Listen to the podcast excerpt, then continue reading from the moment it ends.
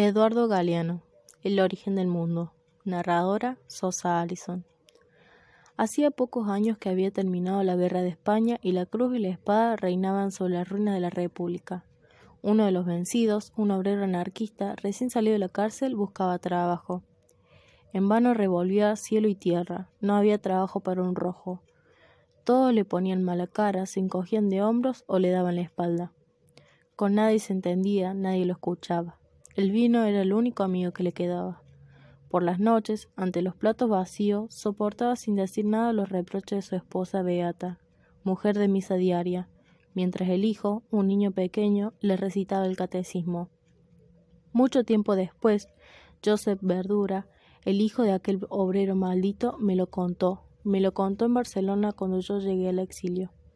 Me lo contó, él era un niño desesperado que quería salvar a su padre de la condenación eterna y él muy ateo, él muy tosudo, no entendía de razones. Pero papá, dijo Joseph, llorando, si Dios no existe, ¿quién hizo el mundo? Tonto, dijo el obrero cabizbajo, casi en secreto. Tonto, al mundo lo hicimos nosotros, los albañiles.